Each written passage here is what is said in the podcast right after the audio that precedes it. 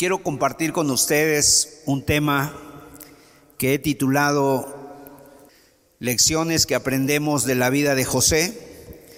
La vida de José es una vida muy interesante porque aparece en el libro de Génesis.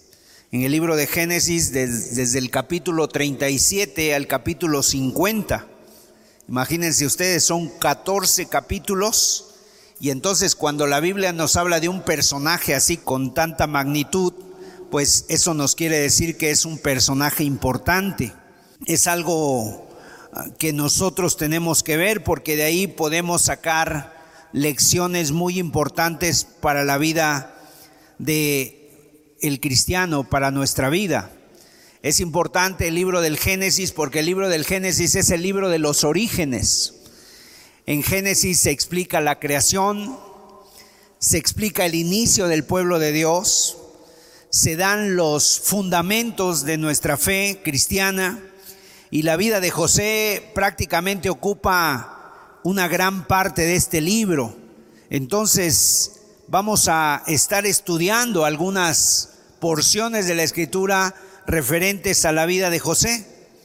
Y todo inicia precisamente sabemos que Dios en su vejez, Dios llama a Abraham y en su vejez le da a Abraham un hijo llamado Isaac. Y a Isaac le da dos hijos. Los nombres de sus hijos fueron Jacob y Esaú. Y Jacob fue el que bendijo Dios como primogénito. Y de Jacob Dios hizo un pueblo. A Jacob le dio doce hijos. Tuvieron doce hijos. Eh, Jacob tuvo doce hijos, Rubén, Simeón, Leví, Judá, Isaacar, Zabulón, Gad, Aser, Dan, Neftalí, José y Benjamín. Y entonces llegamos a Génesis capítulo 37, en el versículo 1 y 2, es donde empezamos. Y hoy vamos a empezar eh, desde este, a leer esta porción de la escritura. Dice la escritura, habitó Jacob en la tierra donde había morado su padre, en la tierra de Canaán. Qué interesante, porque aquí en este momento ya Jacob está habitando en la tierra de Canaán, la tierra prometida, con sus doce hijos. Y dice el verso 2, esta es la historia de la familia de Jacob. José, siendo de edad de 17 años, apacentaba las ovejas con sus hermanos y el joven estaba con los hijos de Bila y con los hijos de Silpa, mujeres de su padre, e informaba José a su padre la mala fama de ellos. O sea, hasta este momento Pareciera que si nosotros nos quedamos solamente aquí, pudiéramos decir verdaderamente el Señor cumple sus promesas. Dios ha cumplido su promesa, Dios le prometió a Abraham la tierra de Canaán y míralo, en este pasaje ya estamos viendo a Jacob con sus doce hijos viviendo en Canaán. Jacob ya ha tenido doce hijos, estos ya se han casado, ya era un pueblo, ahora ¿dónde viven? En Canaán. Las promesas de Dios están cumplidas, pero la verdad es que todavía no. El Génesis todavía es muy largo, aún le quedan muchas cosas por pasar a José y si seguimos leyendo el Génesis, leemos vemos que en un momento dado empieza a surgir una pregunta en nuestra vida. ¿Acaso Dios se olvidó de sus promesas? Si ya estaban en Jacob, en Canaán formando un pueblo, ahora José es tomado como esclavo, llevado a Egipto. Ahora hay una hambruna y todos los hijos de Jacob tienen que irse a vivir a Egipto. Entonces, ¿dónde están las promesas de Dios? Los hijos de Jacob se empiezan a enfrentar entre ellos. José es vendido como esclavo. Jacob sale de Canaán y ahora todos tienen que emigrar a Egipto. Y todo lo que José no supo, fíjense, es que durante 400 años de esclavitud iban a quedarse en Egipto bajo el látigo del faraón hasta que otra vez, después de más de 400 años, tenían que regresar otra vez a la tierra de Canaán. Y para nosotros es rápido la lectura, poder leer inclusive le pudiéramos decir a José, ¿verdad? no te preocupes, después de 400 años van a regresar a la tierra, Dios va a levantar a un libertador llamado Moisés y lo sacará y cruzarán el mar rojo, ustedes lo van a ver, no se preocupen, pero tenía que pasar mucho tiempo. Ahora, el Señor no se ha olvidado de sus promesas y aquí tenemos la prueba. José, cuando está en su lecho de muerte, está en Egipto, y en su lecho de muerte le recuerda a sus hijos, hijos, cuando Dios nos liberte, cuando Dios nos saque de aquí de Egipto, por favor, desentierren mis huesos y llévenme a la tierra prometida. Vamos a ver Hebreos capítulo 11, verso 22. Hebreos es el libro que habla de los hombres de la fe y nos expresa la fe de José. Y fíjese cómo dice, por la fe José, al morir, mencionó la salida de los hijos de Israel y dio mandamiento acerca de sus huesos. O sea, José estaba convencido de que iba a ser enterrado de nuevo en la tierra de sus padres, en la tierra de Canaán. Y lo que vemos en la vida de José es que Dios cumple sus promesas. Dios se acuerda de nosotros y también cumplirá las promesas que Él tiene para cada uno de nosotros. Ahora, ¿qué es lo que Dios te ha prometido? Que no te dejará y no te desamparará. Eso es lo que Dios ha dicho de nosotros y Dios lo va a cumplir. Que Dios nos ama, que Dios nos cuida, que Dios tiene un plan y ese plan se cumplirá en nosotros, en cada uno de los, de los que estamos hoy aquí. El Señor cumple sus promesas y como dice Filipenses 1:16, fíjate el apóstol Pablo dice, estando persuadido de esto, que el que comenzó en vosotros la buena obra, la perfeccionará hasta el día de Jesucristo. Cuando, nos, cuando yo estudio la vida de José y la he estado leyendo en estos días, la verdad es que uno se siente muy identificado con José, porque seguramente todos los que estamos aquí hemos sufrido en esta vida y vamos a sufrir en esta vida. Todos hemos pasado por pruebas, por luchas, todos tenemos tentaciones y entonces al ver la vida de José nos identificamos con él. Y obviamente José ha sufrido mucho más que nosotros. Pero en la vida de José nosotros encontramos por lo menos tres cosas. En primer lugar, en la vida de José vemos un ejemplo para nosotros como cristianos. Vemos un ejemplo de cristianismo en la vida de José. Y José vivió antes de Cristo, pero aún así podemos nosotros ver que ya José miraba a Cristo, estaba bajo la sombra de la cruz y esperando las promesas del Señor Jesús. Entonces José es un modelo para nosotros y es un verdadero ejemplo para nosotros. ¿Qué testimonio el de José? Su amor hacia sus hermanos, su capacidad de perdonar, su integridad, su testimonio, su trabajo, su diligencia en su trabajo, la capacidad que José tiene de resistir la tentación, de huir de la tentación, su inteligencia, su sabiduría, su interés administrando todo lo que ha sido puesto en sus manos. O sea, cuántas virtudes vemos en la vida de un solo hombre. José ha puesto, ha sido puesto en la Biblia como ejemplo para nuestra bendición, como ejemplo, para que nosotros tengamos un, tengamos un modelo a seguir. Es un ejemplo a imitar. Y cuando nosotros somos padres y tenemos nuestros hijos, les hemos dicho, mira José, ve cómo este hombre era diligente, sabio, era, era una persona muy íntegro. Pero también en José no nos podemos quedar solamente ahí porque si nada más solamente nosotros le decimos a nuestros hijos es que sé obediente como José, sé diligente como José, pues estamos queriendo que imiten un hombre. Pero en realidad todos tenemos que ver la vida de José como la vida de José apunta al Señor Jesucristo. Por lo tanto, tenemos delante de nosotros el Evangelio de Cristo personalizado en la vida de José, en su historia, en sus experiencias. Eso es lo primero que vemos en la vida de José. Es un ejemplo vivo del Evangelio. En segundo, lugar, José es un ejemplo vivo del Evangelio y ahí se representa en su vida.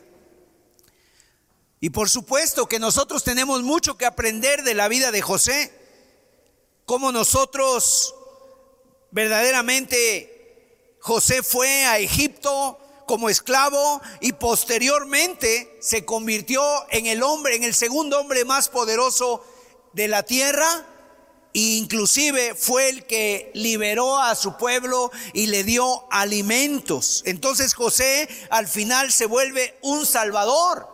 Así como Cristo es un salvador para nosotros, José fue un salvador para su familia porque se presenta ante sus hermanos y les dice, yo soy José vuestro hermano, tienen que venir acá, faltan cinco años de hambre y ustedes van a padecer si no vienen acá. Y José los bendice y José les habla a sus hermanos. Entonces hay un paralelismo entre la vida de Cristo y la vida de José.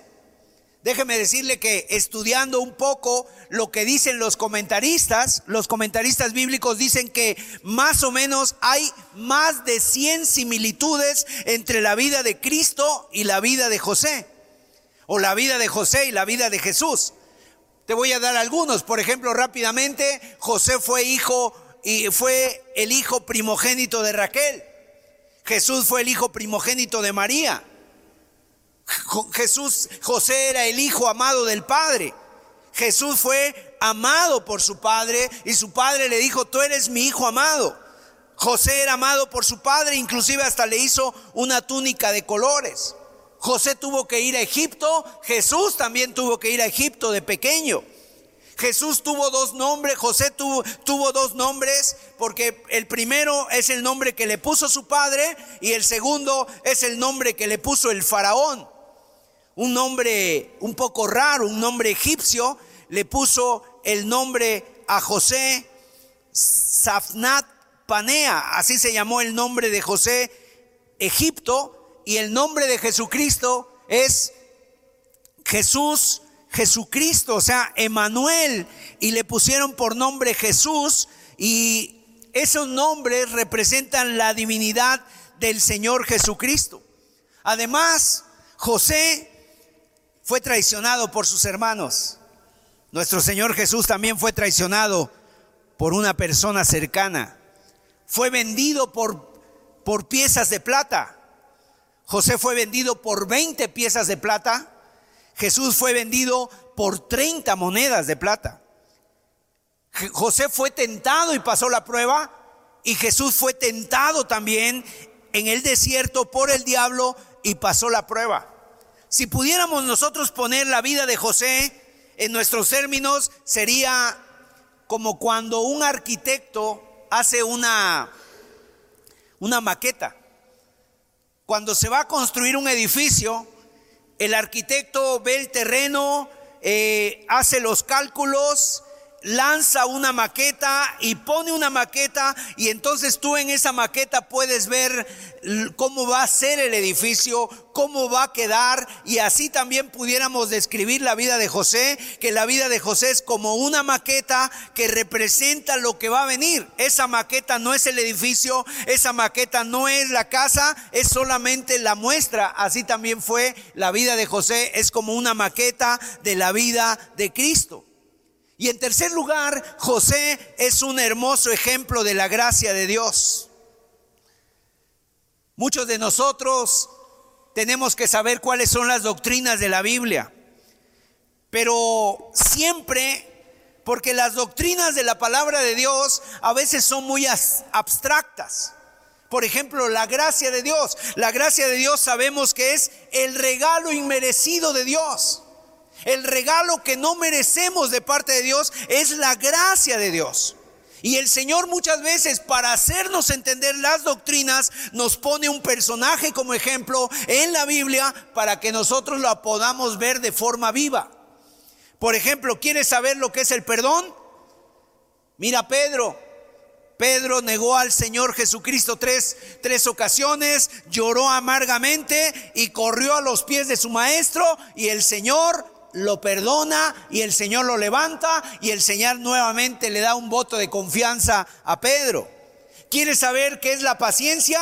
Miras la vida de Moisés aguantando por 40 años a ese pueblo rebelde, a un pueblo quejoso, a un pueblo ingrato. Y entonces vemos ahí la vida, la paciencia en la vida de Moisés. Ahora, ¿quieres saber lo que es la gracia de Dios?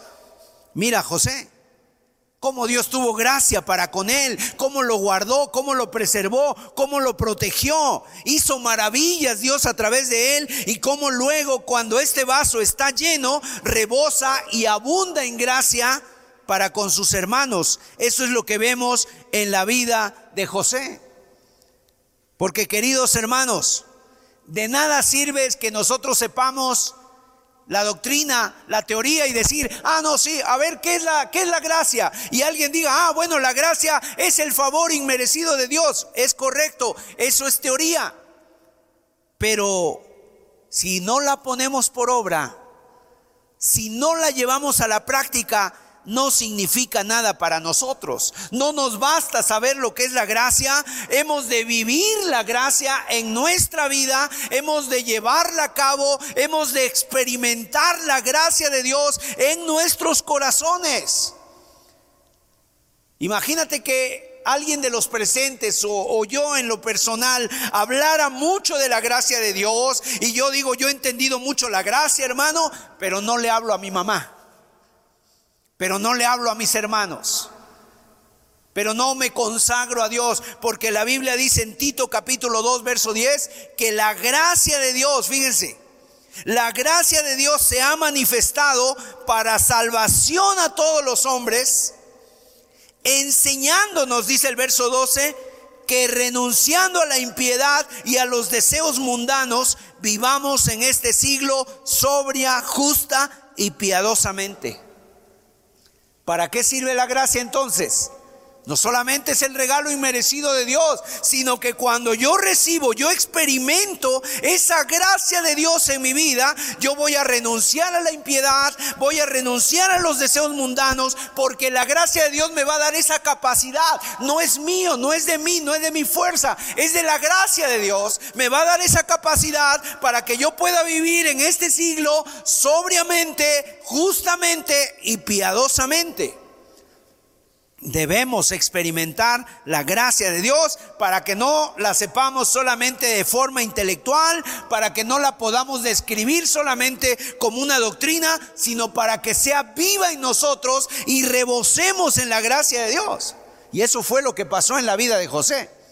José experimentó la gracia de Dios. En cada versículo, en cada pasaje que él vivió, se encuentra la gracia de Dios en la vida de José. Y yo quisiera, mira, tener una foto. Hay una foto ahí de unos muñecos. A ver si la, la ponemos. ¿Alguien conoce estos, este tipo de muñecos? No, no, no, no los luchadores, sino lo que hacen. Estos muñequitos tienen diferentes nombres. Dicen que vienen de China, no lo sé. En algunos le llaman tentempié.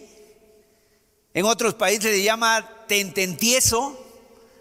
Y, y son muñequitos que los niños, si tú tuviste alguno de esos, los niños le pegaban y el muñeco se caía y regresaba.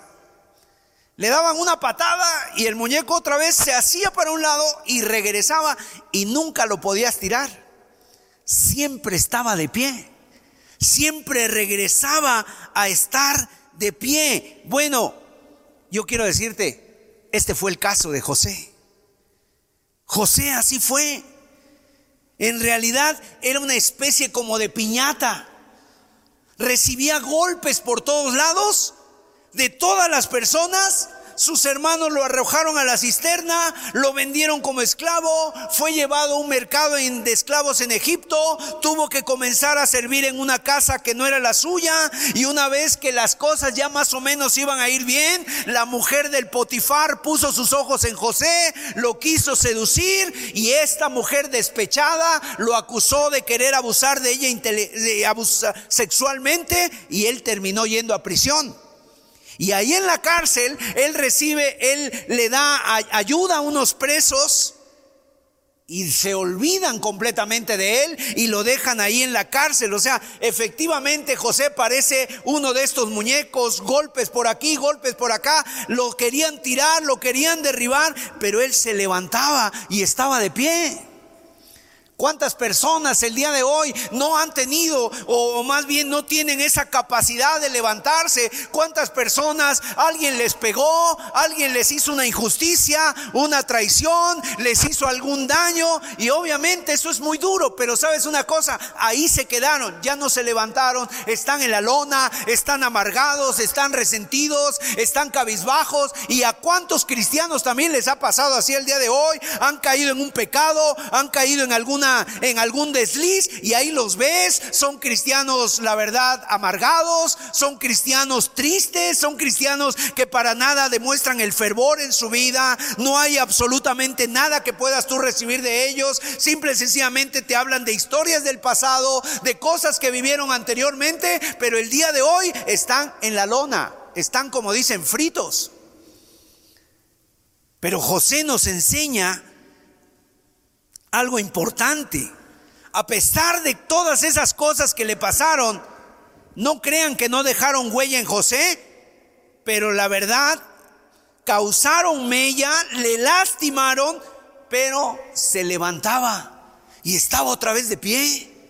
Que Dios nos dé esa capacidad, mis amados, que Dios nos dé a nosotros esa capacidad de poder estar. ¿Y sabes por qué? En primer lugar, porque la porque Dios, porque José se nos dice constantemente en la vida de José que Dios estaba con él. Dios estaba con él. Y vemos cómo esto le hacía, ¿verdad?, ganarse el favor de la gente a la que él servía, bajo la cual estaba. La cuestión es que José lo que nos muestra es como a pesar de todas esas adversidades, todas estas circunstancias que vivió tan hostiles, él es capaz de permanecer el pie hasta el día que es llamado a la presencia de Faraón. Y esa es la primera pregunta que yo quisiera hacerte en esta mañana, querido hermano. ¿Quién sostiene tu vida? ¿Quién sostiene tu vida? En este tiempo, mira, de la vida de José, el faraón era el gobernante era la nación más poderosa de la tierra y el faraón ejercía un poder absoluto. Nadie estaba por encima del faraón, incluso el faraón estaba por encima de la ley. Absolutamente no había ley, no había nadie que pusiera en duda, que discutiera sus decisiones. O sea, él tenía la última palabra. Entonces estamos hablando de un hombre que tenía todo el poder, el hombre más poderoso de la tierra, el hombre más poderoso del mundo de su época. Y dice la Biblia que este hombre un día tuvo un sueño. De repente el faraón se va a dormir y esa noche tiene un sueño y soñaba que él estaba a la orilla del río Nilo y que de repente del río Nilo subían siete vacas gordas, hermosas, siete vacas de veras hermosa apariencia y se pusieron a pastar en la orilla pero detrás de esas siete vacas subieron otras siete vacas famélicas, eh, así muy flacas, delgadas, feas, con un mal, mal aspecto, y se comieron a las vacas gordas, y ni aún así subieron de peso esas vacas. Y entonces esto alarmó al faraón, se despertó bruscamente, pero como que no le dio importancia. Y entonces se volvió a dormir y al momento que se duerme, otra vez vuelve a soñar. Y en esta ocasión sueña con siete espigas de trigo que, que, de alguna manera nacen de un mismo tallo y eran espigas hermosas, llenas de grano, estaban bonitas, doradas, muy aparentes. Y detrás de estas siete, de siete eh, espigas de trigo, nuevamente vuelven a venir siete espigas delgadas que se comían a las siete primeras. Y entonces el faraón se, despierta ahora sí asustado y ya no se puede volver a dormir. A la mañana siguiente convoca a todos sus sabios, a todos sus consejeros, eh, les, les cuenta el sueño que ha tenido, esperando que le den una explicación, una interpretación, pero los sabios están sorprendidos, no saben ni qué decirle, nadie tiene una respuesta. Y entonces ahí hay un copero, el copero del faraón, se acuerda de José en ese momento.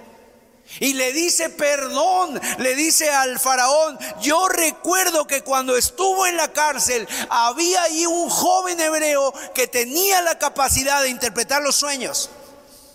Y entonces el faraón hace venir a ese hebreo y ese hebreo es José. Vamos a verlo en Génesis 41, verso 14. Fíjese lo que dice la escritura acerca de José. Dice, entonces Faraón envió y llamó a José. Y lo sacaron apresuradamente de la cárcel y se afeitó y mudó sus vestidos y vino a Faraón. O sea, después de escuchar el sueño del faraón, José le va a contestar que en realidad lo que él tuvo son dos sueños, pero que significan una misma cosa. Se trata del mismo anuncio. Y le dice, Faraón van a venir siete años de prosperidad, siete años donde va a haber abundancia en toda la tierra de Egipto, pero después de estos siete años van a venir siete años de hambre, de escasez, no va a haber alimento, no va a haber nada y va a ser tan fuerte el hambre que ni se van a acordar de los días de abundancia.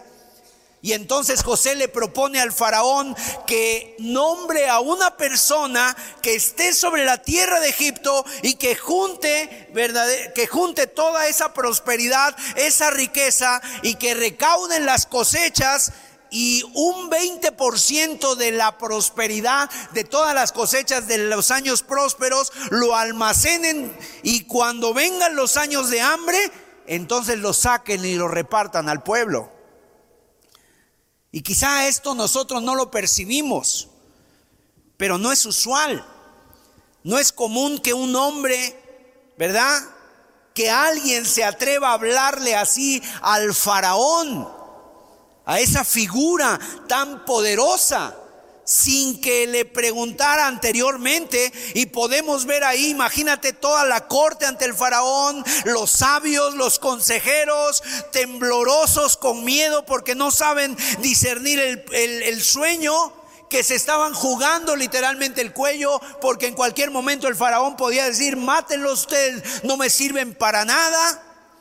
Pero por otra parte vemos a José recién salido de la cárcel, hablando con una absoluta confianza, una absoluta seguridad y además opinando, aconsejando a Faraón acerca de lo que tiene que hacer.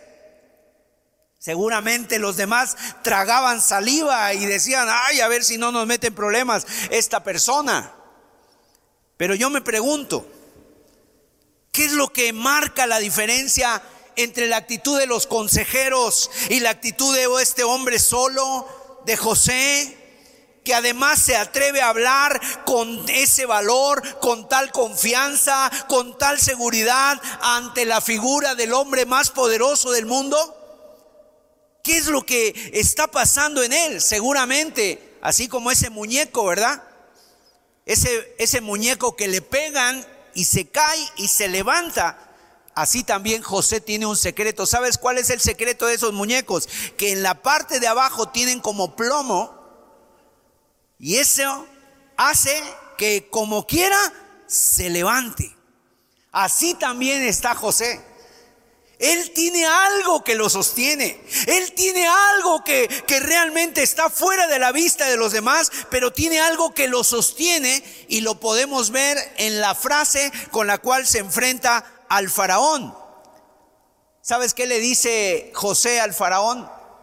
Cuando el faraón le dice, me han dicho que tú tienes la capacidad de interpretar sueños, José, ¿sabes qué contesta? No soy yo, es Dios. No soy yo, es Dios el que le dará a Faraón una respuesta propicia.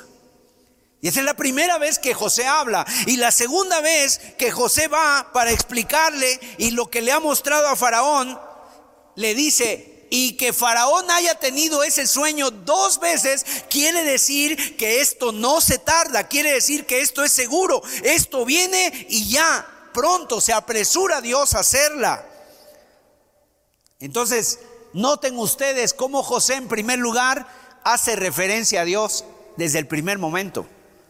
En su plática de José aparece Dios. En solamente dos versículos aparece Dios cuatro veces.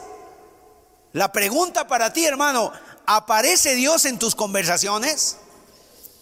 Cuando tú estás platicando con alguien, ¿Aparece Dios en tus conversaciones? ¿Hablas de Dios? ¿O de qué es lo que hablas? ¿Por qué? Porque la palabra de Dios dice que de la abundancia del corazón habla la boca. O sea, tú quieres conocer a una persona de lo que habla, cuáles son sus temores, cuáles son sus seguridades, cuál es su manera de pensar. Escúchalo hablar.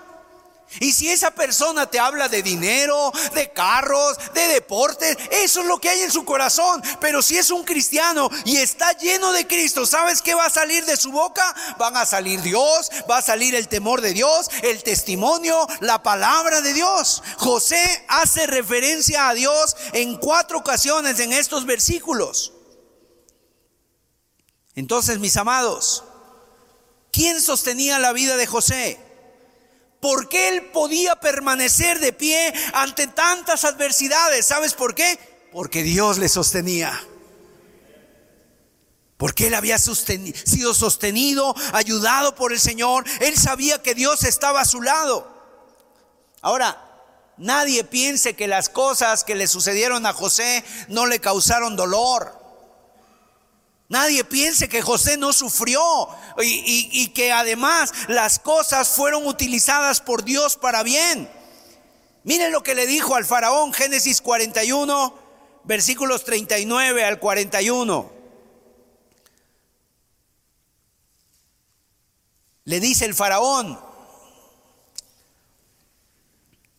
y dijo faraón a José, pues que Dios te ha hecho saber todo esto no hay entendido ni sabio como tú.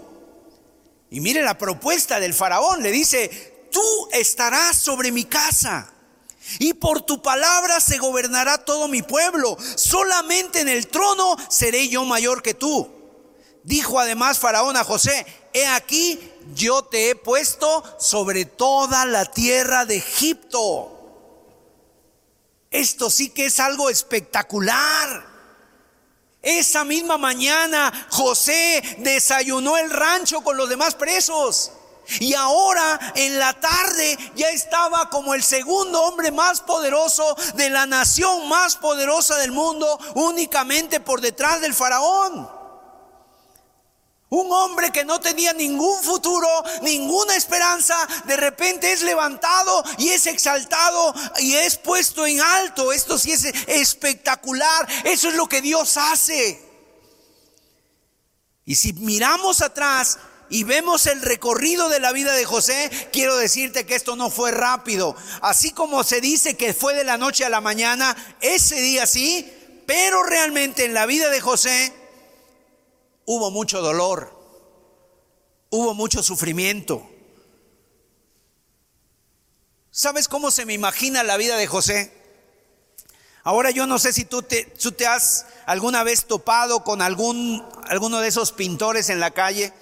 En una ocasión estuvimos viendo a un hombre cómo agarró un lienzo, lo puso ahí y agarraba pintura y se la aventaba con la mano.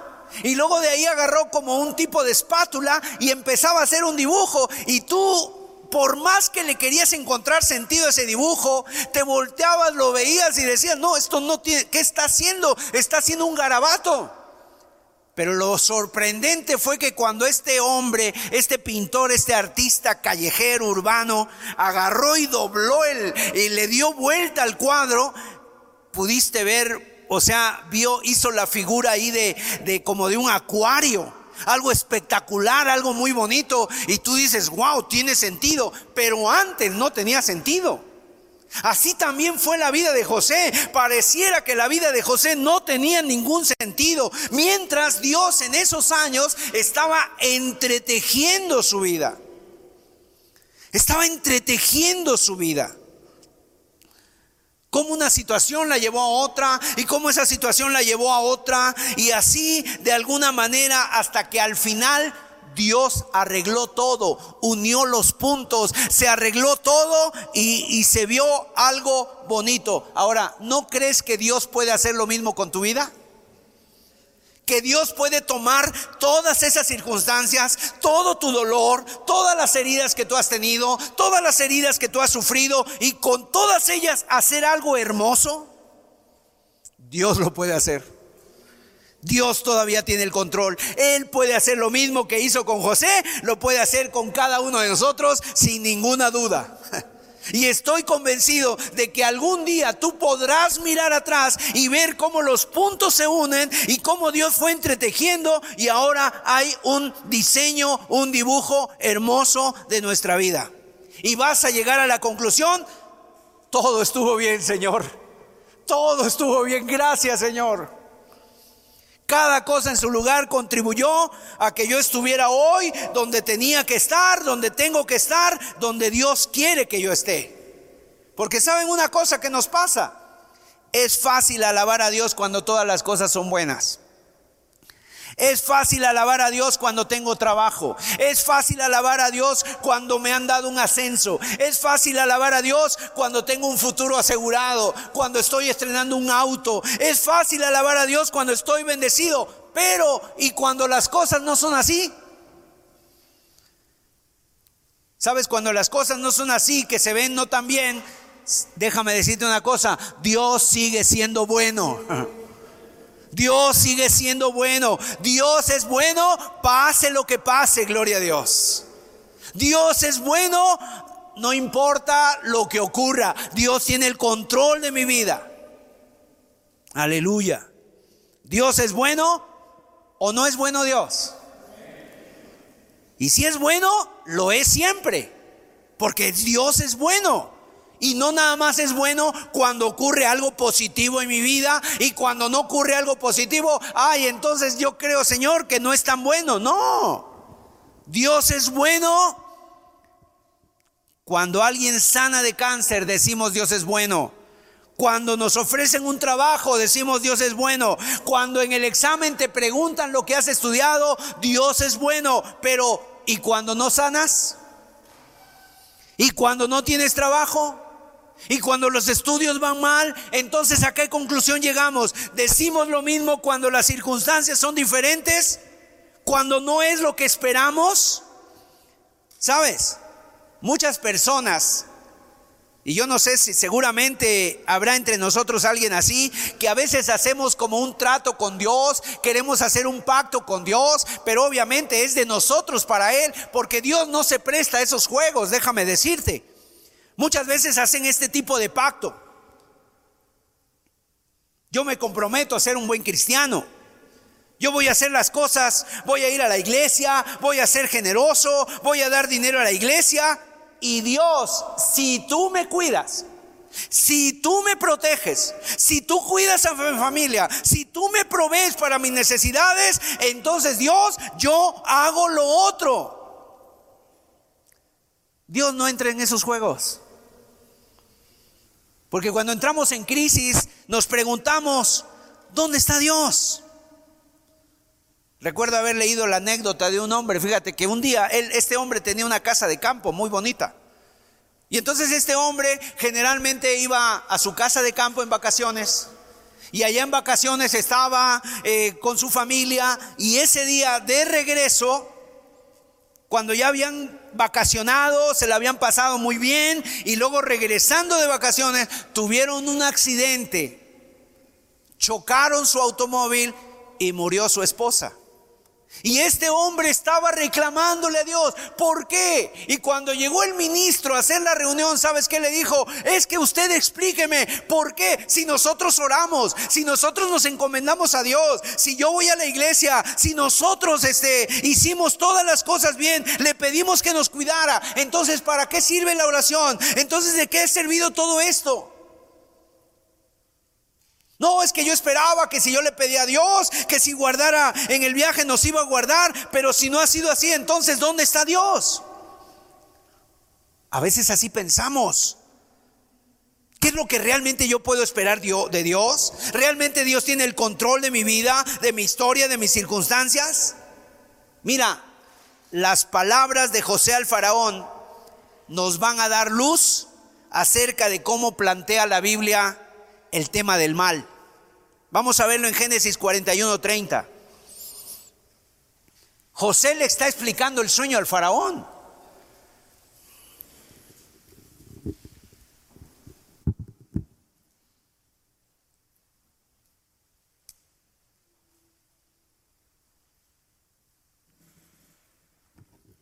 Dice así,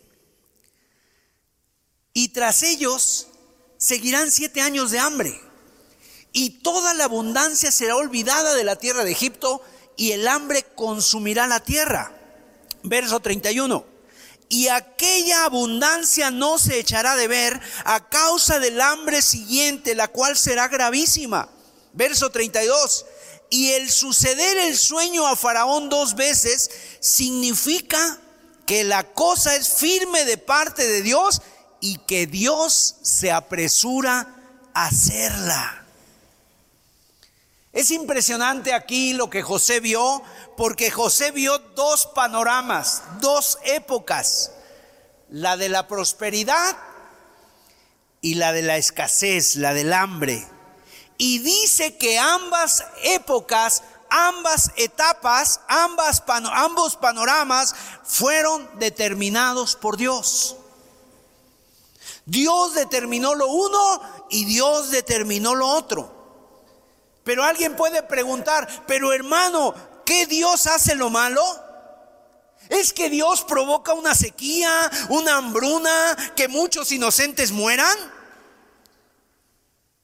Y cuando tú compartes la palabra de Dios con alguien, seguramente te encuentras con este tipo de preguntas, ¿verdad? Si Dios existiera, dicen, los de África no estuvieran muriendo de hambre. Si Dios existiera, no habría guerras en el mundo, dicen. Y déjame decirte, es cierto, mis amados, obviamente no. O sea, Dios no hace el mal, Dios no peca. Dios no no hace el mal. Dios nunca va a crear el mal, nunca. Tenemos que quitarnos esa idea de la cabeza. Pero Dios, si es soberano, ¿cómo entendemos la presencia del mal en el mundo? Pues la Biblia responde diciendo que a veces Dios permite las tragedias, permite que la tierra se seque, permite que no haya cosechas, permite que Satanás de alguna manera desate el caos, pero nunca va a permitir que triunfe. Él le pone límites. Y eso es lo que dice, mira, Romanos 8:28. Mira lo que dice Romanos 8:28.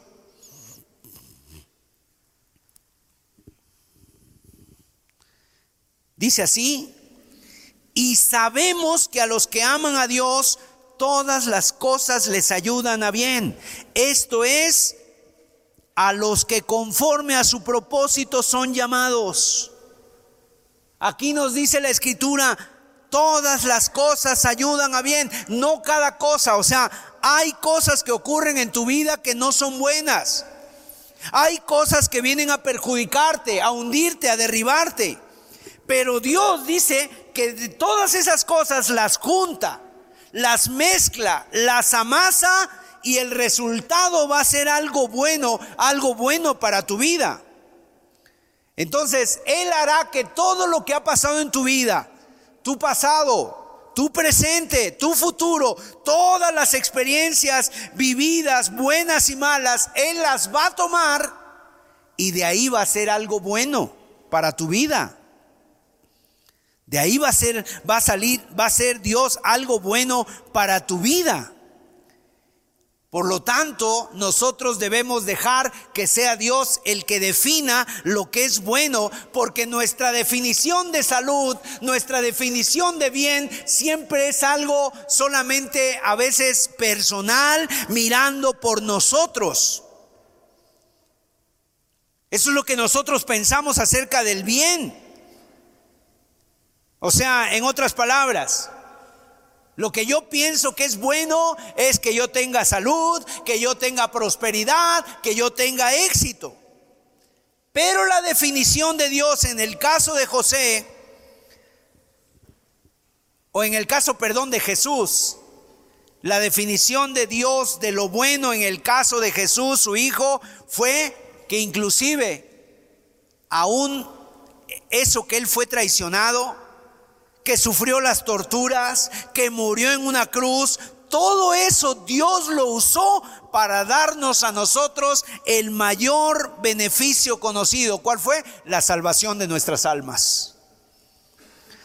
Y todo eso fue terrible en la vida de Jesús. Fue algo muy terrible, pero al final Dios lo transformó en la mayor de las bendiciones, en la cosa más grande que nosotros podamos experimentar, ¿cuál es? Nuestra eternidad. En 2 los Corintios 4, 17, mira lo que dice el apóstol Pablo.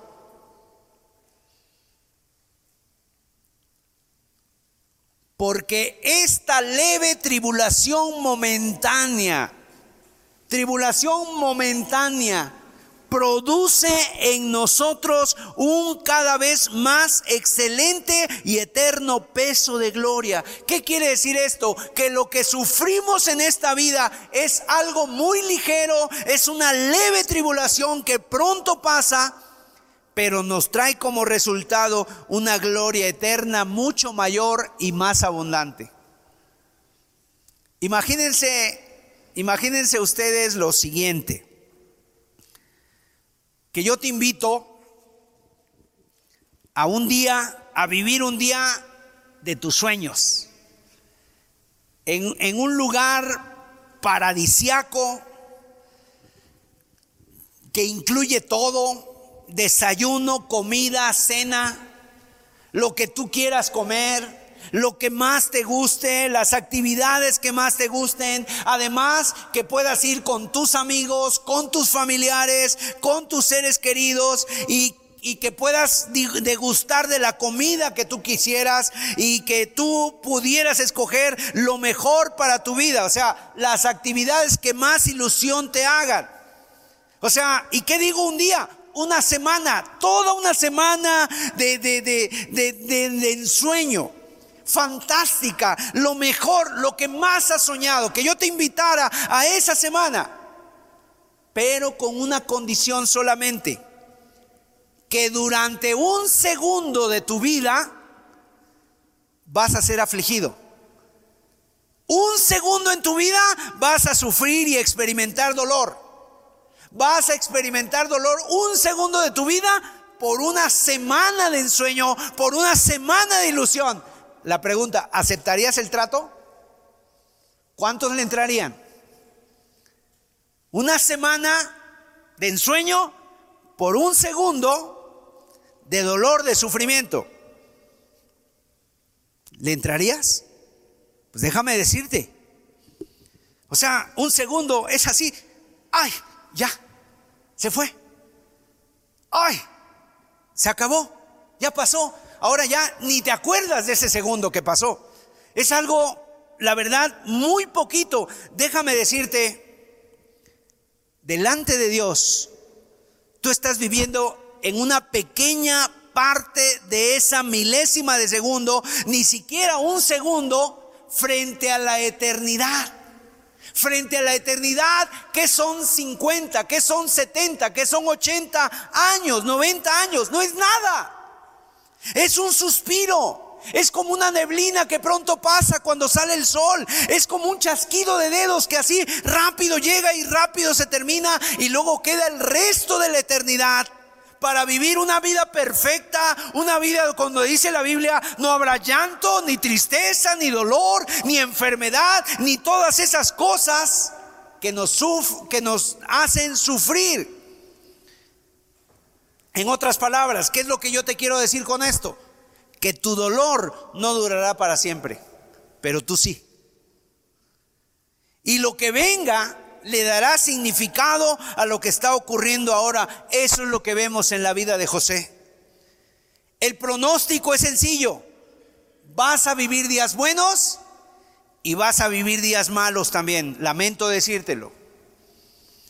Pero en todos, tanto en los buenos como en los malos, Dios ha prometido, yo estaré contigo todos los días hasta el fin del mundo. Gloria a Dios. Porque Él es el Dios de la prosperidad pero es el Dios de la hambruna también. Y va a utilizar lo uno y lo otro para que se cumpla el propósito de Dios en ti. Y la voluntad de Dios es siempre buena, agradable y perfecta. Jeremías 29:11, mira lo que dice. Ese texto subráyalo, porque es un texto que habla del plan de Dios que tiene para ti porque yo sé los pensamientos que tengo acerca de vosotros, dice Jehová.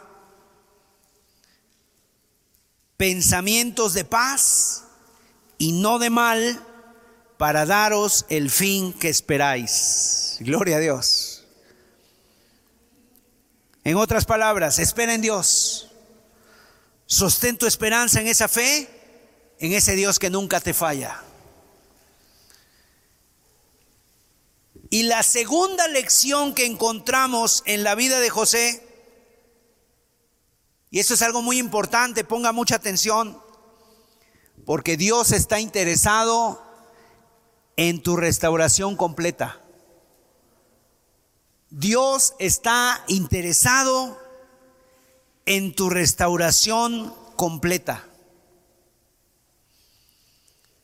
Mire, cuando José recuperó su libertad y empezó una nueva vida, una bendecida vida, ahora era José un hombre tremendamente poderoso y rico. ¿Sabes qué hizo José? Él pudo haber juntado el ejército de Egipto, pudo haber ordenado al ejército que le acompañara, porque él hubiera dicho, voy a ir a ajustar cuentas con mis hermanos estos hermanos míos ahorita van a ver quién soy yo, me la van a pagar. Pero no, ¿saben qué es lo que hizo José? Nada. No hizo nada. Se olvidó de su pasado. Enterró su pasado. ¿Y cómo lo sabemos? Lo sabemos porque la, eh, el faraón le dio a José una esposa que era la hija de un sacerdote un sacerdote de, Egipto, una familia noble, y José se casó con esa, con esa mujer, con esa muchacha, y tuvo dos hijos. Y uno de sus hijos le llamó Efraín, que, que Efraín, ¿sabes lo que significa? Dios me hizo fructificar en otra tierra.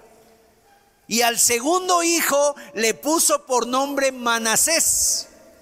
Y Manasés significa Dios me hizo olvidar. Vamos a ver Génesis 41, verso 51. Porque dice que José le puso el nombre a su hijo primogénito Manasés. El primero que nació, así le llamó.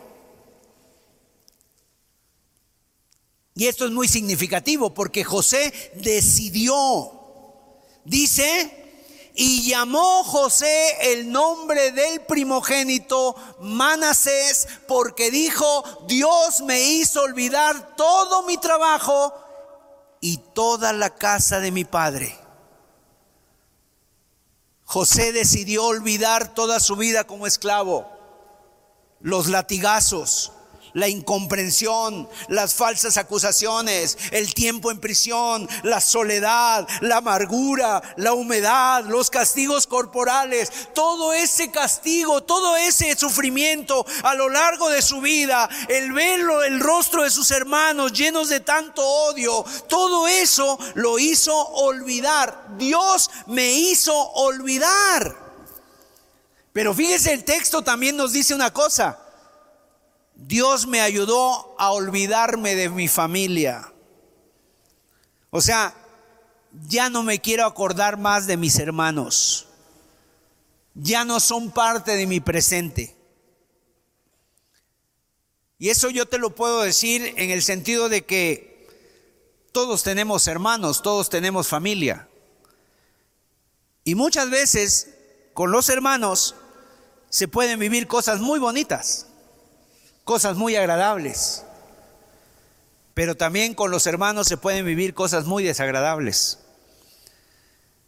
Recuerdo un hermano que me dijo, es que yo trabajé mucho, compré un terreno, se lo presté a mi hermano porque necesitaba dónde vivir y después cuando me di cuenta, mi hermano ya se había quedado con el terreno, lo había puesto a su nombre había construido un negocio. Y finalmente pues todo eso causó, porque dice, yo me pasé días, semanas, meses trabajando, ahorrando, y se quedó con mi terreno. Pero yo lo he perdonado. Ya no me acuerdo más de eso. Y José estaba muy contento dejando que su pasado quedara ahí en el pasado. Pero déjame decirte, Dios no. Porque Dios estaba muy interesado en su restauración. O sea, Dios estaba viendo en José que él necesitaba ser restaurado en esa vida, porque saben ustedes que la sanidad del corazón implica la sanidad del pasado. Porque un corazón herido hiere. Porque un, un corazón maltratado maltrata a otros. De tal manera para que tú puedas curar tu corazón, Tú necesitas curar las heridas del pasado. Piensa. Por ejemplo, piensa en algún momento, esas cosas que a veces te hacen perder el control, ¿de dónde vienen? A veces son actos reflejos de lo que vivimos en la infancia. Un padre maltratador. Una cuestión que me causó mucha amargura. Entonces pasan dos cosas. Hay personas que donde quiera que van, generan conflictos. Son personas conflictivas. Tienen problemas con alguien. Y entonces ya de repente dices, es que no sabemos invitarlo porque siempre que viene hay problemas. O porque no eres capaz de decir no a nadie y siempre quieres quedar bien con todos y complacer a todo el mundo. Y sé que muchas de las tendencias que tienes ahora tienen que ver con heridas abiertas que aún hay en tu corazón de cosas que ocurrieron en tu pasado. ¿Te ha ocurrido algo así? Dios quiere ayudarte con eso, como hizo con José. Y la forma en que trabajó en la vida de José fue a través de las circunstancias, concretamente a través de la, de la hambruna. Ahora, no estoy convencido, no es que Dios mate las plantas, ¿verdad? Y cree la sequía para provocar hambre y que la gente se muera. No, Dios aprovecha las circunstancias que se van a dar para extraer de eso algo bueno. Y en este caso, vemos cómo José ahora es el segundo hombre más poderoso de la tierra. Él tiene a su cargo la venta del trigo porque hay una sequía, hay hambre y entonces toda la tierra de Egipto venía a comprar comida porque en toda la tierra había crecido el hambre. Y de repente allá en otra tierra, en Canaán, Jacob escucha que en Egipto hay hay alimento, hay trigo. Y entonces le dijo a sus hijos, He escuchado que en Egipto hay trigo. Vayan allá, compren trigo para nosotros para que podamos seguir viviendo. Y entonces manda a diez de los hermanos de José y fueron a Egipto a comprar trigo. Y cuando llegan a Egipto, se encuentran delante de José. Porque él era el que le vendía el alimento a todo el mundo, él era el hombre más importante y sabían que él era alguien importante por cómo estaba vestido, porque tenía un féretro ahí, tenía un, no sé, un cetro de mando, un bastón y por la gente que le acompañaba. Y cuando llegan, lo primero que hacen es postrarse en tierra con el rostro hacia el suelo y en ese momento José los reconoce. Cuando los escucha hablar en hebreo, se da cuenta de que aquellos son sus hermanos. Y cuando los ve postrados ahí en el suelo, de repente dice la Biblia que entonces José recordó un sueño que había tenido cuando él era muy jovencito. Yo no sé si les ha pasado a ustedes algo que ahorita le llaman el déjà vu o algo así. Que de repente tú te encuentras ante una escena que tú dices, esto yo ya lo viví. ¿Les ha pasado a alguien eso? Esto yo ya lo viví. Bueno, a José en ese momento cuando ve a sus hermanos postrados en el polvo con el rostro en el suelo, dice, ¿dónde yo he visto eso? Ah, y se acuerda de un sueño que él tuvo cuando era joven, donde veía que unos manojos de trigo se inclinaban hacia él. ¿Verdad? Se inclinaban hacia él. Y entonces, eso, cuando él tuvo ese sueño y se lo contó a sus hermanos, los había ofendido mucho. Y los había llevado a decir, ¿a poco tú vas a reinar sobre nosotros? Y le odiaron más por este sueño, pero ahora el sueño se estaba cumpliendo. Y no solamente recordó ese sueño, recordó también lo que pretendía haber enterrado, como que el muerto se le levantó a José nuevamente de la tumba y volvió a revivir todas esas emociones, eh, vio el odio en la cara de sus hermanos, el recuerdo en sus ojos inyectados de sangre, de odio, de violencia, cuando le echaron en la cisterna, cuando él clamaba por misericordia y le decían, hermanos, no me hagan daño, soy su hermano, somos de la misma sangre, pero al final ellos decidieron decidieron entregarlo a los mercaderes. Y de pronto el dolor vuelve a surgir de la vida de José cuando esto ocurría. Parecía que no había pasado el tiempo, pero habían transcurrido cerca de 22 años. Y sin embargo la herida seguía abierta, supurando, haciéndole daño al corazón de José. ¿Y qué es lo que hace José? A lo mejor José pensaba, o alguien piense, bueno, como José era tan bueno, seguramente oró diciendo, Padre, perdónalos porque no sabían lo que hacían. No, ¿sabes lo que hizo José? Los envió a la cárcel a todos. Los acusó de ser espías. Les habló con aspereza. Ustedes han venido a espiar la tierra. Ustedes son ladrones. Han venido a espiar la tierra. Y les dio de su misma medicina. Y entonces como que José en un momento luchó con eso. Ahora se van a acordar de todo lo que yo he vivido. Y es que, amados, José no dejaba de ser un hombre como tú y como yo. Un hombre con sus imperfecciones, de carne y hueso. Y a José cuando le picaron le dolió. Y a José cuando le, lo echaron en la cisterna seguramente le dolió. Y lo que vivió, no pienses que no tuvo importancia. No pienses que tuvo importancia, o sea, le dejó huella, le dejó una herida y esa herida seguía viva. Por eso Dios quería trabajar con José en su vida. Y ahora yo no sé si tú te sientas reflejado en la vida de este personaje, porque quizá tu familia también ha sido una familia disfuncional. Yo no sé cuántas experiencias tú has vivido con tus hermanos, con tus familiares, a lo mejor hasta con tu propia familia, los más cercanos, tu esposo, tu esposa.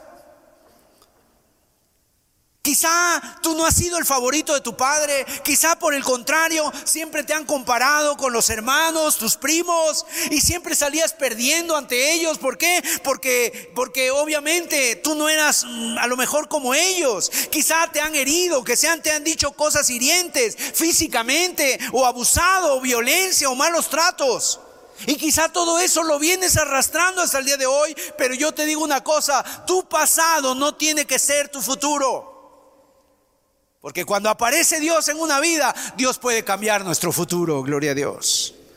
Así que no permitas que tu pasado determine tu futuro, porque cuando esto ocurre, cuando tú no eres capaz de romper ese círculo de dolor, cuando te quedas con la herida abierta, cuando no la sanas, cuando te llenas de amargura y de resentimiento, no te equivoques, eso lo vas a llevar a tus hijos, porque la amargura se contagia, la amargura contamina. ¿Has escuchado historias de venganza? Seguramente las conoces. Y, fíjate, hasta nietos después, con el paso del tiempo, entre los nietos están peleando por algo que hicieron los abuelos. Porque eso se hereda. Pero tú puedes tomar la decisión de decir, no, esta herida termina aquí. Voy ya no voy a seguir alimentándola, ya no voy a seguir eh, generándola, voy a tomar pasos para acabar con esto. Y eso fue lo que hizo José. De entrada a José le dieron ganas de vengarse de sus hermanos. A los tres días soltó a sus hermanos de la cárcel, los dejó ir para su casa, les llenó sus sacos de grano y les devolvió el dinero en cada uno de sus sacos que habían traído, sin que ellos supieran que él les había metido a cada uno en su costal de trigo el dinero. Pero ¿sabes qué les dijo José? Pero tráiganme al hermano menor, porque ellos le habían platicado. Es que somos doce. Somos doce hijos de un solo padre. Nuestro padre ya es anciano, está allá. Tenemos un hermano que no aparece. Y tenemos a un hermano pequeño. Y entonces José les dice, pues traigan a ese hermano, a Benjamín. Que venga su hermano menor para que corrobore su historia. Y mientras ustedes vuelven para que realmente vayan a regresar, uno de ustedes se queda aquí en la cárcel. Y efectivamente, así le hizo. Regresaron a su casa, José les provee para el viaje, les da de, gracia en esa historia tan terrible. Y eh, fíjate, el proceso de sanidad en la vida de José todo iba a ser muy largo pero empieza a dar pasos correctos para esa sanidad y esa restauración. Vamos a ver Génesis 42, 21. Cuando José está hablando con sus hermanos, los hermanos están hablando entre ellos. Y decían el uno al otro, verdaderamente hemos pecado contra nuestro hermano pues vimos la angustia de su alma cuando nos rogaba y no le escuchamos. Por eso ha venido sobre nosotros esta angustia.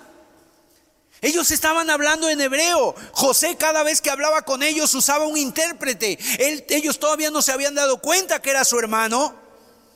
Y José los escuchaba, los entendía.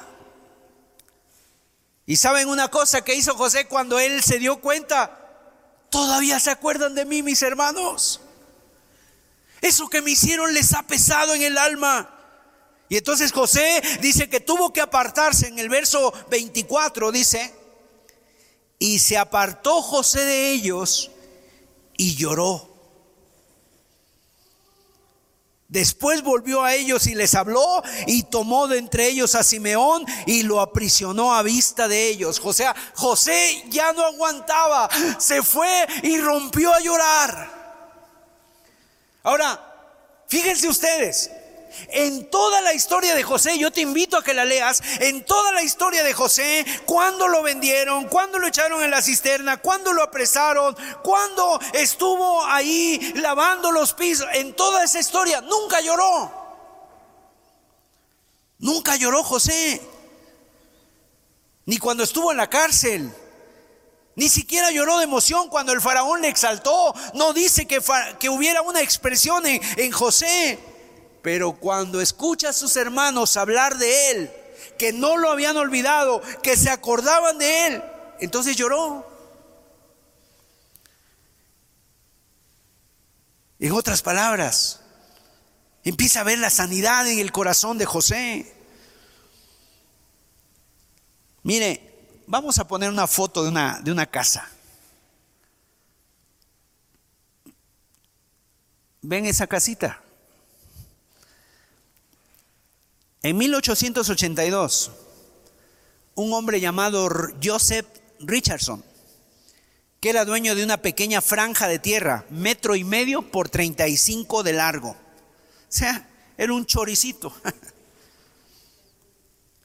Había sido el fruto de una herencia. Resulta que una persona compró uno de los terrenos colindantes y quería construir un edificio, pero quería que ese edificio mirara la avenida donde estaba esta pequeña franja de tierra. Así que le ofreció a Richardson comprarle su terreno. Pero no llegaron al precio, uno decía uno, otro decía otra cosa, y al final este hombre, sin comprarle el terreno, levantó su edificio y le dijo al arquitecto que le hiciera mirando, que le hiciera mirando a la avenida, suponiendo que Richardson nunca iba a construir nada ahí. La cuestión es que este hombre Richardson, cuando vio que se levantaba el edificio, decidió boicotearlos. Y entonces empezó a levantar su casa en ese terreno. Y construyó su casa la parte más ancha medía metro y medio. ¿Cuánto es metro y medio? Yo creo que de aquí a acá, este pedacito. No cabía una mesa, una mesa 45 centímetros para dos personas. Una cama mide 90 centímetros y podías pasar y ahí estaba la cama, ¿verdad? Y así, así vivió este hombre. No sabía más, no cabía más que una persona pudiera subir andando las escaleras, porque lo hizo de tres pisos. Efectivamente, esta era una casa para una sola persona viviendo en estrechez y este hombre Richardson vivió los últimos años de su vida, 14 años, en esta casa que fue apodada la casa del fastidio.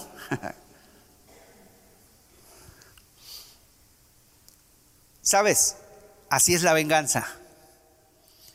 La venganza construye una casa solitaria con espacio para una sola persona.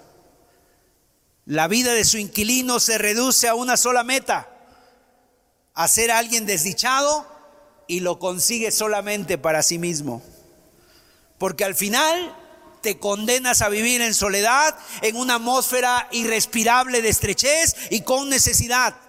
Así que queridos hermanos, nuestra sanidad incluye que tú salgas de la casa del fastidio. ¿Cuántos de los presentes vivirán en la casa del fastidio? Solos, estrechos. Te has ido alejando de todos. Te han dejado todos por un deseo de, por, una, por un rencor, por una amargura, déjame decirte, a menos que hoy salgas de esa casa del fastidio y puedas dar paso a la gracia y al perdón de Dios en tu vida.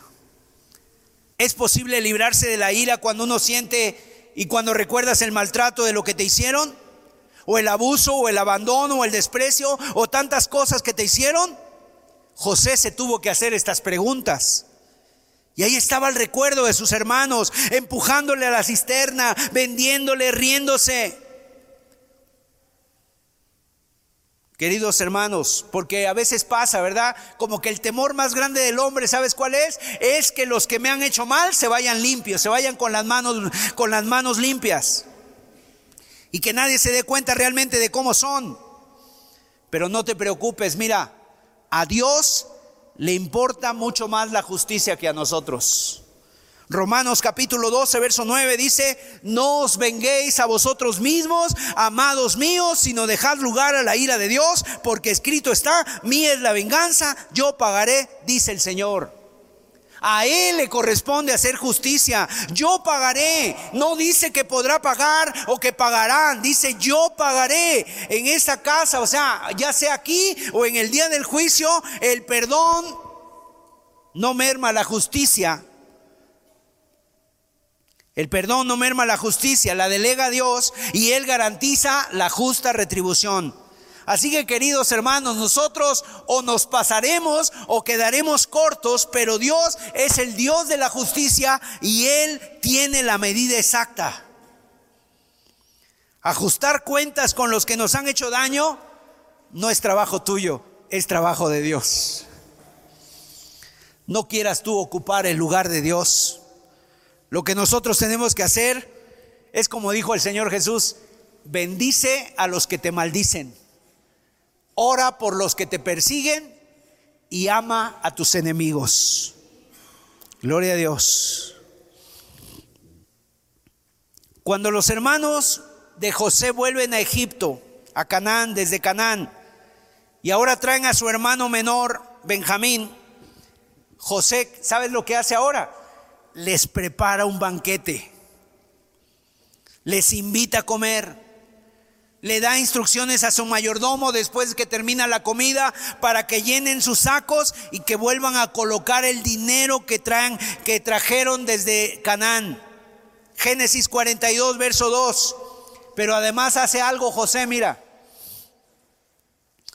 Y pondrás mi copa, la copa de plata, en la boca del costal del menor con el dinero de su trigo. Y él hizo como dijo José.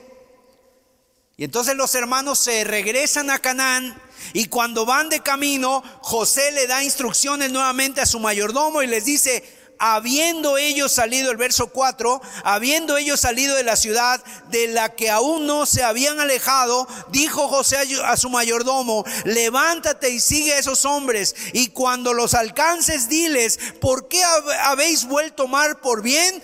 ¿Por qué habéis robado mi copa de plata?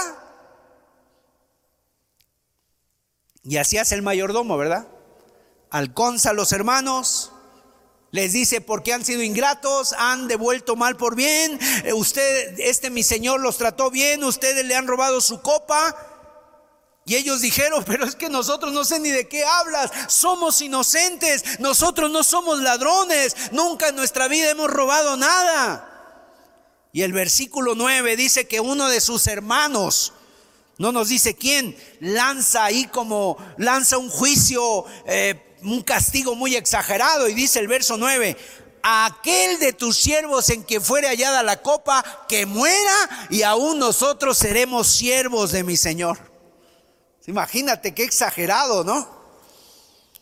Y el mayordomo le dice, no, no, no, solo aquel en que sea hallada la copa será castigado, pero el resto se puede ir a su casa.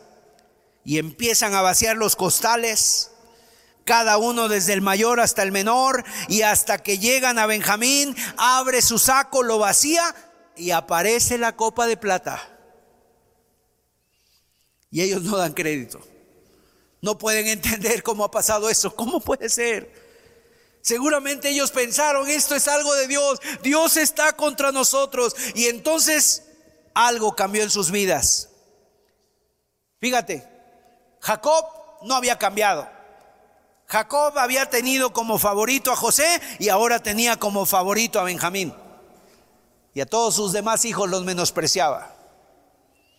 Sus demás hijos eran solamente trabajadores. José y Benjamín eran sus hijos favoritos. Pero sabes una cosa, empiezan a contarle a José todo lo que han vivido. Tenemos un padre nuestro hermano no aparece, nuestro padre está de luto, pero si este hijo le es quitado, ahora va a morir. Y sabes una cosa, de repente Judá reconoce la culpa y Judá le dice a José, ¿sabes qué? Deja ir libre a, a Benjamín, yo me quedo por él. Yo salgo por mi hermano.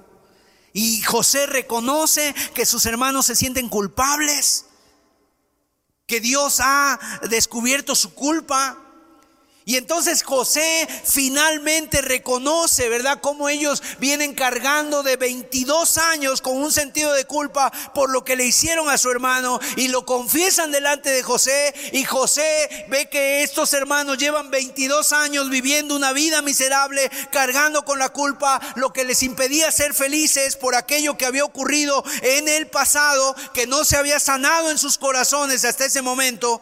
Y entonces José, mira, al ver cómo están sus hermanos, él ya no se puede contener más y dice a todos, salgan, salgan todos rápido.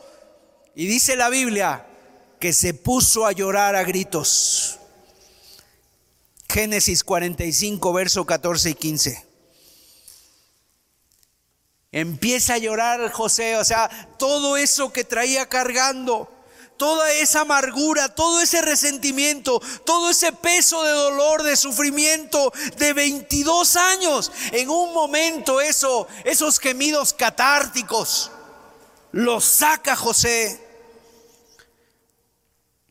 Verso 14, y se echó sobre el cuello de Benjamín su hermano y lloró y también Benjamín lloró sobre su, su cuello y besó a todos sus hermanos y lloró sobre ellos y después sus hermanos hablaron con él.